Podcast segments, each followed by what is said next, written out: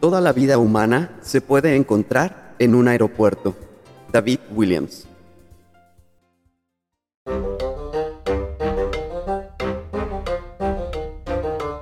Hola a todos, mi nombre es Miguel. El mío Pablo. Y somos cazadores en búsqueda de buenas historias y creemos que todos tenemos algo que contar. La vida es una colección interminable de historias que viven a nuestro alrededor. Algunas son ciertas, algunas no. En este espacio buscamos darle voz a cada una de sus historias. Pueden ser de cualquier índole. El único requisito es que estén dispuestos a compartirla. Sin más, sean ustedes bienvenidos a Cazadores de Historias, el podcast.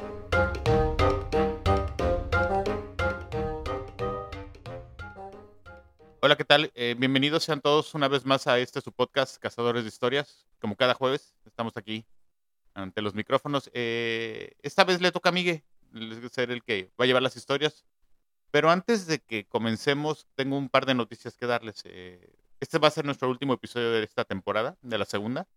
Eh, nos vamos a tomar un, yo creo que un, un, par de semanas, no sabemos mucho o muy bien tan, cuántos días será, pero estén muy pendientes de nuestras redes sociales, ahí estaremos avisando cuando estaremos de vuelta.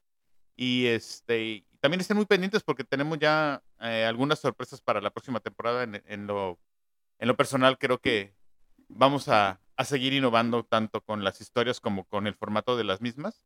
Y pues estas semanas yo creo que nos van a servir mucho también como para, no solo para descansar, tanto Miguel y yo de, de, de, estar narrando historias, pero nos va a servir también mucho como para tomar un nuevo aire y ver qué podemos ofrecerles para la siguiente temporada, ¿no? Eh, estoy muy contento porque hemos estado recibiendo bueno, no, más bien dicho, nos hemos estado eh, llenando un poquito más de, de, escuchas. No sé si es a raíz de, de, que nuestras historias se han estado compartiendo. Si es así ustedes, pues muchas gracias. Pero sí, tanto en Spotify, que es la plataforma donde más nos escuchan, como en, en otras más, este, han subido nuestras escuchas. Eh, muy, bueno, en lo personal estoy muy agradecido, creo que Miguel también.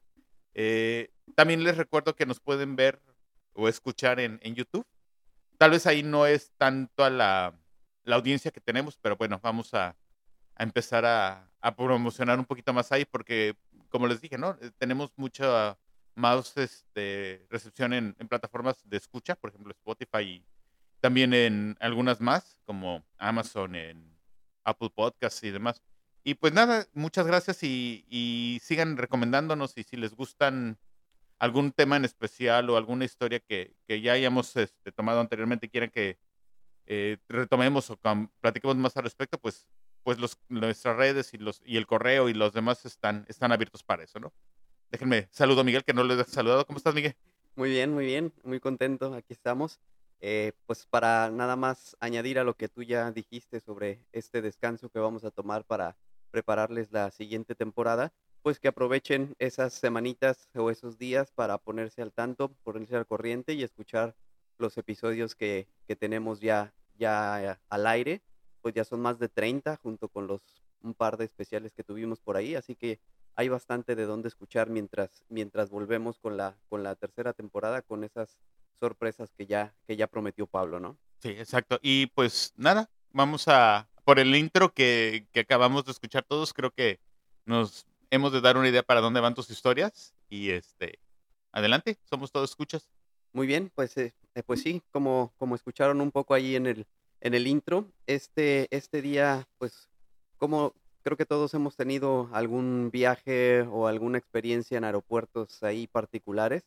El día de hoy les traigo tres, tres historias eh, en relación a, a, ciertas experiencias vividas en, en aeropuertos y es por eso que, que decidí titular el, el episodio como de viajes y aeropuertos. Perfecto. Así que, pues vamos a empezar con esta primera historia que les traigo. Esta se llama Infierno en el aire.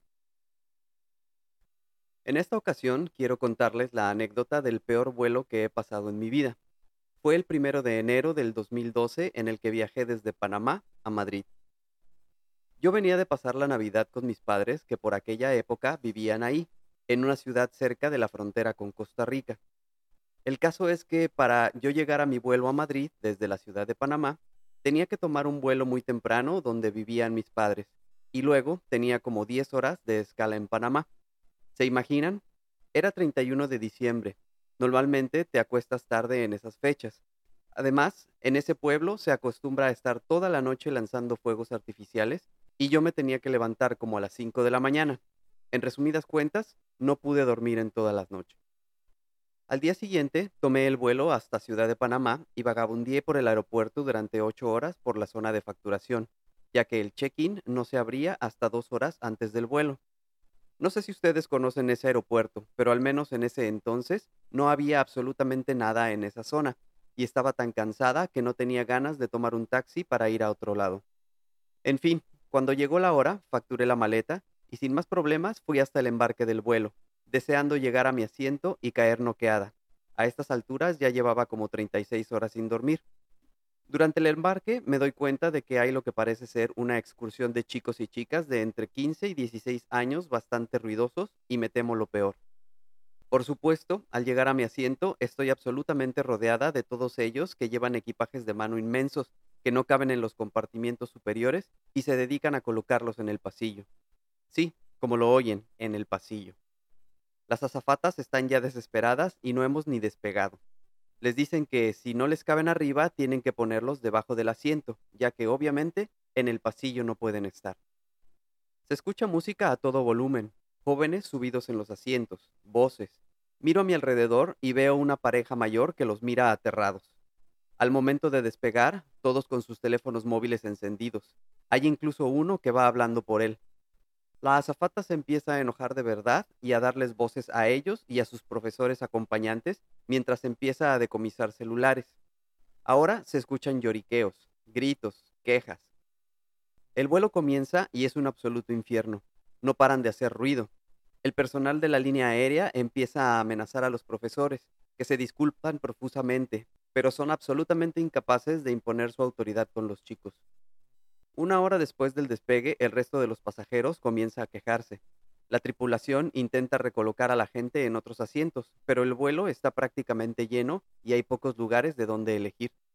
La pareja mayor ruega a la azafata que los lleven a business, aun y cuando tengan que pagar una diferencia. El capitán aparece en el pasillo cuando volamos sobre Cuba y amenaza a los profesores, que si en 10 minutos no está todo en orden, dará la vuelta y los hará corresponsables a ellos. Los pasajeros comienzan a amenazar y a enfrentarse a los muchachos que se están pasando el momento de su vida riéndose de todo el mundo. Tras las amenazas del capitán, los ánimos se calman un poco, pero el grupo de chicos continúa haciendo desmanes. Cuando llega la cena, montan tremendo escándalo para que les lleven la comida kosher que tenían reservada. Se me había olvidado comentar que era un grupo judío de un colegio judío que iba a Tel Aviv haciendo escala en Madrid. Y tras repartir las bandejas, empiezan a devolverlas, tal cual, a pesar de los ruegos de las azafatas, pidiéndoles que se esperen hasta que terminen de repartir la comida al resto de los pasajeros para que puedan recogerlas. Haciendo caso omiso, los chicos vuelcan las bandejas en los asientos y en el suelo. Finalmente, y después de 12 horas de infierno, llegamos a Madrid. Para estos momentos ya no sabía cuántas horas llevaba sin dormir.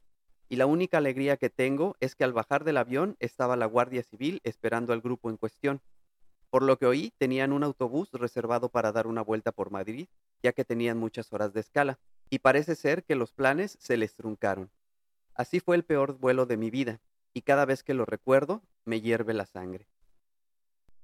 En verdad, un verdadero infierno pasar en ese vuelo, yo creo. No sé cuántas horas sean de Panamá a Madrid, pero yo creo que sí es el mismo tiempo que desde aquí México, por lo menos han de ser unas 9 a 10 horas. Por lo menos, sí. así es. No, no, qué horror. Horror. Y no sé, también lo comentábamos este, fuera del aire de qué, en qué época sería tal vez, yo creo que, me imagino que ha de haber sido antes del 11 de septiembre, por los detalles que cuentas, yo creo que a estos, o más bien dicho, después de esas fechas, cosas por el estilo no son ya permitidas, o a lo mejor sí tienen más como que la autoridad, no sé si el piloto, el capitán o, alguien de, bajar esa gente, porque hace como antes de la pandemia me estaban platicando este, una anécdota muy similar que en un vuelo en Estados Unidos que hizo este, un amigo en alguien estaba fumando en el baño antes de que empezara el vuelo pero estaba fumando marihuana. Peor tantito. Peor tantito no entonces este el vuelo no pudo no podía iniciar una porque estaba esta persona en el baño y dos porque hicieron este, llamaron a las autoridades. y- Revisión total. Y, tuvieron que bajar a todos los pasajeros y lo bajaron a él. Y ahí hasta que retrasaron el vuelo no sé cuánto tiempo, pero sí. Entonces yo creo que se me hace muy increíble que mucha gente todavía tenga este tipo de anécdotas como lo que nos ac- acabas de platicar, como lo que les acabo yo de platicar, pero híjoles, qué horrible ha de ser eso. Y, y la verdad es que sí, los vuelos sí pueden llegar a ser un infierno si te pasa algo así. Así es. Pues bueno, vamos a, pasar a esta segunda historia. Esta se llama Odisea Aeroportuaria. La Odisea de la que quiero platicarles se dio al inicio de un viaje largamente anhelado por mí y mi hermano. Estábamos cumpliendo nuestro sueño de acudir a un mundial de fútbol, así que la planeación para ese viaje a Brasil nos había tomado entre 7 y 8 meses. El trayecto para llegar a Sudamérica sería largo y complicado por las distintas escalas que tendríamos que realizar. Sin embargo, nunca hubiera imaginado el calvario que pasaríamos para poder llegar a nuestro destino final. Mi primer vuelo sería de Cancún a la Ciudad de México, donde me reuniría con mi hermano. Fue justo a llegar al aeropuerto de la Ciudad de México donde comenzaron los problemas. Tras varios minutos de esperar en la banda de equipaje, mi maleta nunca apareció. Me dirigí al mostrador de la aerolínea, solamente para escuchar al empleado decir con una sonrisa en la boca que habían dejado mi maleta en Cancún, pero que no me preocupara, porque la subirían en el siguiente vuelo. El empleado me aseguró que antes de abordar mi vuelo de conexión la tendría conmigo. Además de la molestia, mis nervios iban en aumento conforme avanzaba el tiempo. Aunque mi hermano intentaba tranquilizarme, cada vez me sentía más estresado. Cuando faltaban unos cinco minutos para pasar a la sala de abordar, un empleado llegó corriendo y me entregaron la maleta. Por fin pude respirar. De la Ciudad de México volaríamos hasta Panamá, donde tendríamos nuestra siguiente escala. Iniciamos el abordaje del vuelo.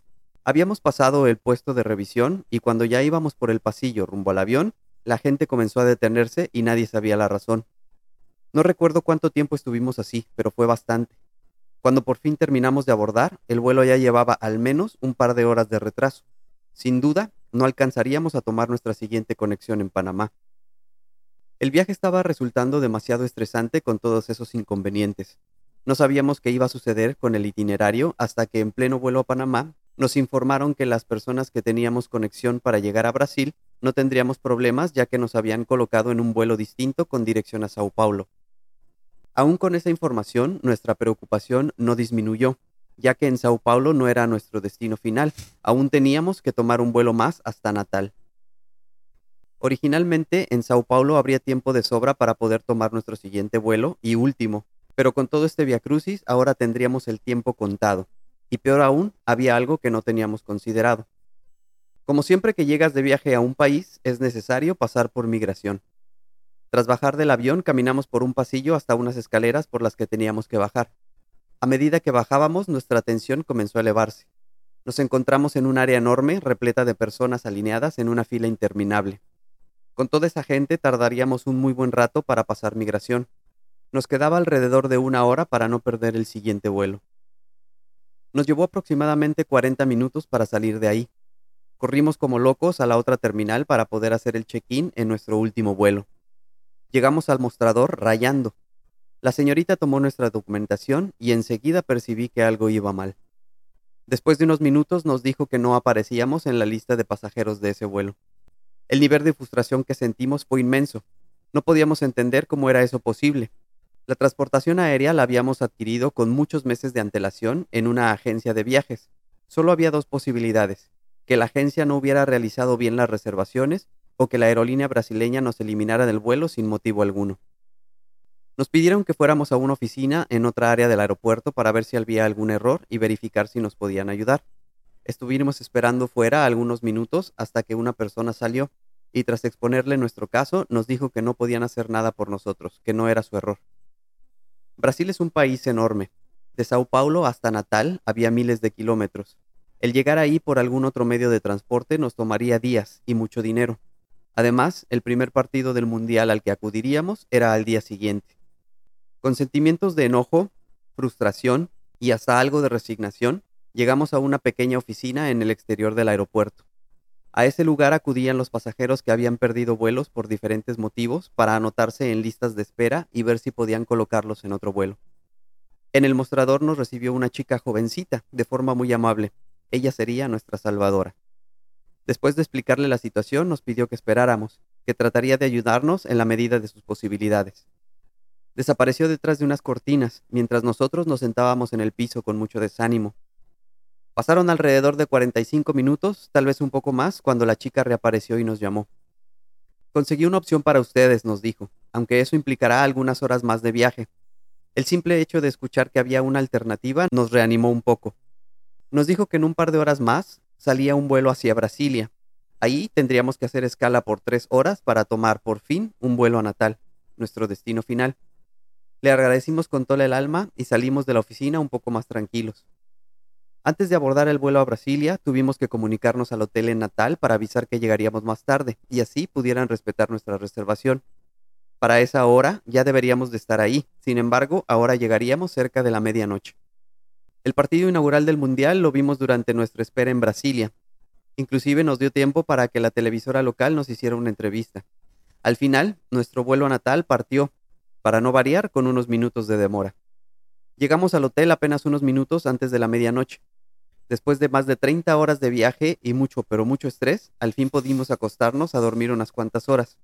Al día siguiente habría que levantarse muy temprano para desayunar algo y salir rumbo al estadio para el debut de México en Brasil 2014, bajo un torrencial aguacero.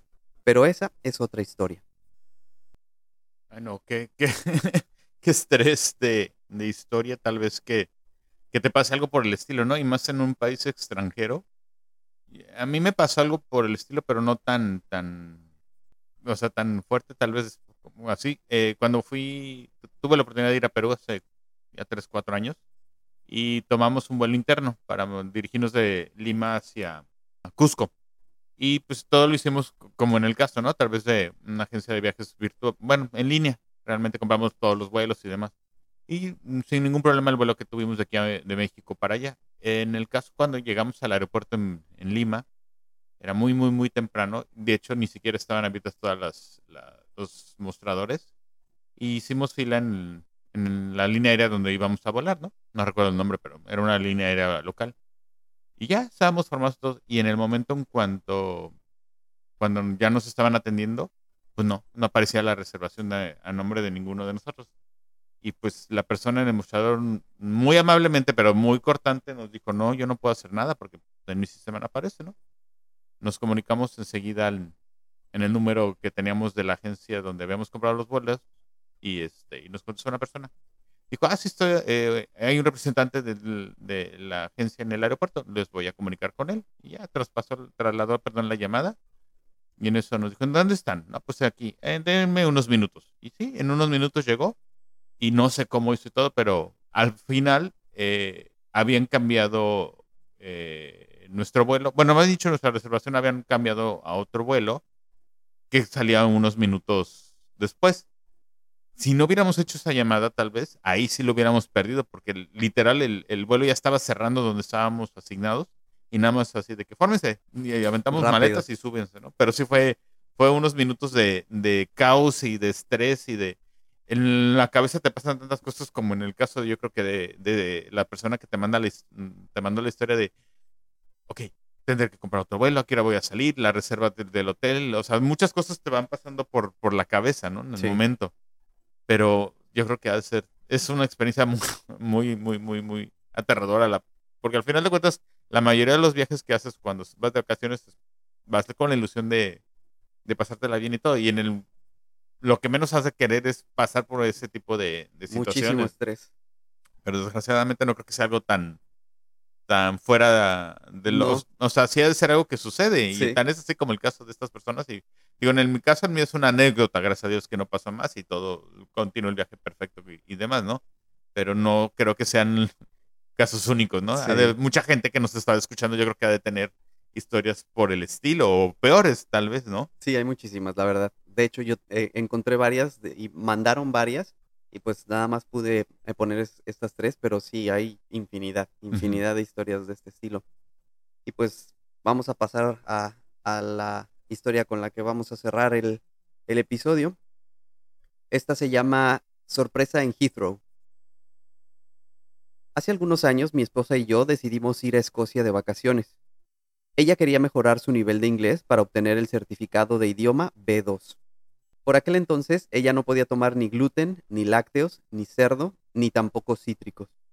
El viajar así con el tema de las intolerancias nos pilló bastante novatos y lo pagamos. No sabíamos si íbamos a poder comer en cualquier sitio ni qué cosas adaptadas había en los supermercados. Por ello, mi esposa, en su maleta de mano, metió pan sin gluten, fiambre y 16 cartones de leche de arroz y coco de 200 mililitros. No sabíamos que en los aviones no te dejaban introducir recipientes con más de 100 mililitros. Imagínese con 16. Pensamos que si llevábamos un informe del médico diciendo que tenía que llevar eso porque no podía tomar otras cosas, no nos pondrían problemas en los controles de seguridad, así que el médico nos preparó un informe en español en formato oficial y nosotros preparamos otro traduciéndolo al inglés, también firmado por el médico, aunque en una hoja en blanco. Con nuestras maletas y con la ilusión nos plantamos en el aeropuerto de Madrid Barajas. Hicimos el check-in y nos dispusimos a pasar el control de seguridad. Ahí, cuando pasó la maleta, ya pusieron cara de sorpresa, pero enseñamos el documento del médico y no pusieron problemas. Simplemente pasaron cada cartón de leche por el detector de explosivos y listo. Pedimos disculpas por los inconvenientes provocados al personal de seguridad, los cuales fueron súper educados y dijeron que estaban ahí para ayudar y que no nos preocupáramos. Pasamos todo el vuelo charlando animadamente sobre los hitos que queríamos ver en Glasgow, repasando las excursiones que teníamos planificadas hasta llegar a Londres. Nuestro viaje tenía escala en el aeropuerto de Heathrow antes de llegar a Glasgow. Entre vuelo y vuelo teníamos que pasar de nuevo un control de seguridad y fue aquí donde empezaron los problemas. Mi maleta pasó sin problemas, pero la otra... Esa maleta hizo que unos cuantos responsables del control de seguridad empezaran a poner malas caras. Lo primero que hicieron fue inmovilizar la maleta y preguntar de quién era. A continuación, sin decirnos nada más, fueron a buscar otro miembro de seguridad de mayor rango. Todo esto mientras el tiempo pasaba y nosotros comenzábamos a preocuparnos por la conexión con el siguiente vuelo. El responsable se dirigió a nosotros con mala cara e increpándonos. ¿Cómo se les ocurre llevar esto? ¿Cómo consiguieron traerlo hasta aquí? Entre mi esposa y yo le tratamos de explicar que ella tenía problemas alimenticios, pero el señor insistía en que eso no podía pasar, que eran las normas. Le enseñamos el informe médico en español y la traducción que llevábamos en inglés. No parecían confiar mucho en nosotros, así que yo animaba a mi esposa para que tratara de explicar todo el tema de la alimentación, ya que ella conocía el vocabulario adecuado bastante bien. Trató de explicarlo, a mi juicio, bastante bien, sabiendo que era su primer contacto en un idioma extranjero. Al final, después de muchas vueltas, nos dijo el encargado de seguridad que nos permitiría pasar las cosas, pero que el informe médico traducido tenía que estar redactado en un formato oficial para próximas ocasiones, que él no tenía por qué fiarse en que ambos documentos dijeran lo mismo. Sin tiempo para respirar, salimos corriendo para la puerta de embarque que nos correspondía, y llegamos justo en el momento en el que el personal de la aerolínea comenzaba a realizar el abordaje. Hasta que no estuvimos sentados en el avión, respiramos con tranquilidad, y a partir de ahí todo fue genial. Esta vez nos había pillado de novatos, pero para los siguientes viajes que hemos hecho, procuramos realizar una investigación sobre los supermercados y restaurantes en los que podríamos obtener comida. Probablemente en un futuro les compartamos alguna otra historia. Un último consejo. Cuando sea necesario, siempre lleven los informes médicos traducidos al inglés y en el formato oficial. No lo olviden. Fíjate que eso es algo que siempre me he preguntado, el cuál realmente es el motivo por el cual no te dejan llevar eh, hasta cierta capacidad de líquidos o de almacenaje en, en, el vuelo, ¿no? Porque ya ves que creo que lo permitió son 100. Ajá. Y tan es así que cuando haces el primer filtro, pues ahí te, ahí te quitan. Aquí en Cancún es muy, muy, muy muy común. Común, exacto. Que cuando vas a subirte al, vas a pasar el filtro, perdón, en el aeropuerto, eh, ves todo lo que le quitan a los turistas, bronceadores, en su gran mayoría, lociones, bla, bla, bla, bla, bla. Pero también, por ejemplo, en el caso de alimentos, ya ves que no puedes pasar ningún alimento, ¿no? Y se me hace algo muy chistoso porque, por ejemplo, una vez me pasó que yo eh, viajé de Estados Unidos para acá y e hice escala en, en Monterrey, me acuerdo, ¿sabes? Yo había comprado una Coca-Cola de lata en, el, en Estados Unidos, pero ya después de haber pasado por el filtro, ¿no? Y no me la tomé en el momento y la guardé en mi mochila. Dije, ah, pues me la tomo después, ¿no? Pero como que no me había puesto a pensar que iba a ser otra vez este che- eh, chequeo en Monterrey, porque en Monterrey cuando bajamos hicimos la migración, pasamos por aduana y demás, y volvimos a tener que hacer otra vez este el fil- pasar el filtro para el vuelo aquí a Cancún, ¿no? Pues me la quitaron. Pero realmente se me fue el rollo porque no me acordaba que la traía. Y luego ya, pues pues ya ni coraje, o sea, sí hice coraje en el momento, dije, pues me la hubiera tomado, porque este, me dio mucho coraje porque era, era una Coca-Cola de, de naranja, aquí en México no hay, son de las de sabores de allá en Estados Unidos, ¿no? Entonces dije, ah, tanto la guardé para nada. Y ya, pasó. Y después puedes comprar. Eso o sea, eso, es lo, que no entiendo, ¿no?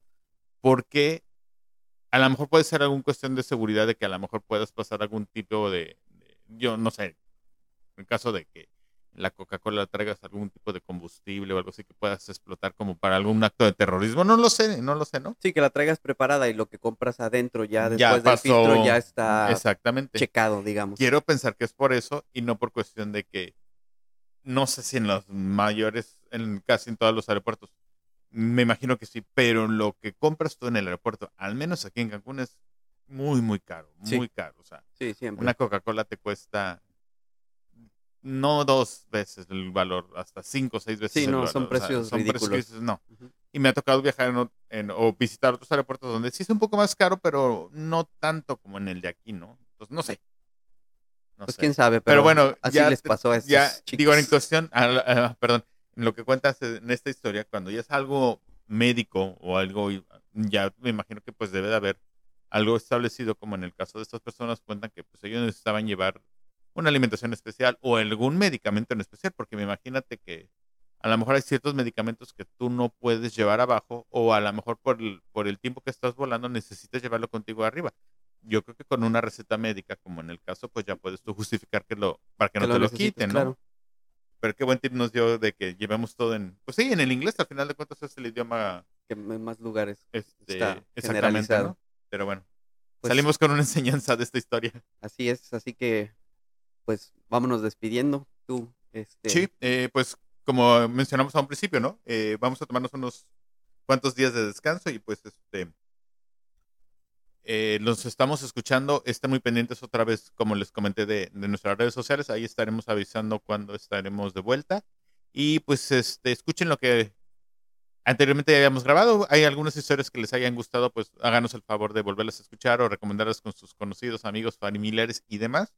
Y este, y a pesar de que no estemos al aire, si tienen algo que mandarnos, mándenoslo, porque vamos a estar, no vamos a estar al aire, pero vamos a estar trabajando en las historias que van a, a seguir adelante, porque eh, sí, todo lleva un, proceso, ¿no? En el aspecto de que tenemos que prepararlas y, y demás, ¿no?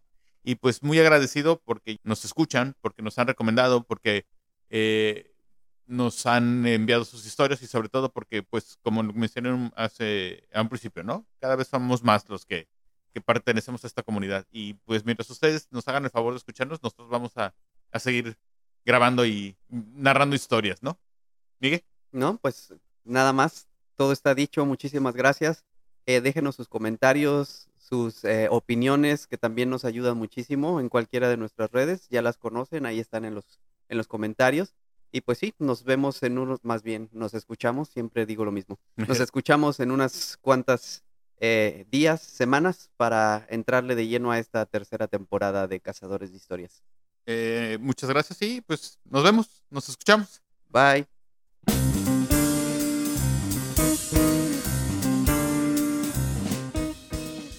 Porque la vida es una colección interminable de historias y todos tenemos una que contar, esto es Cazadores de Historias, el podcast.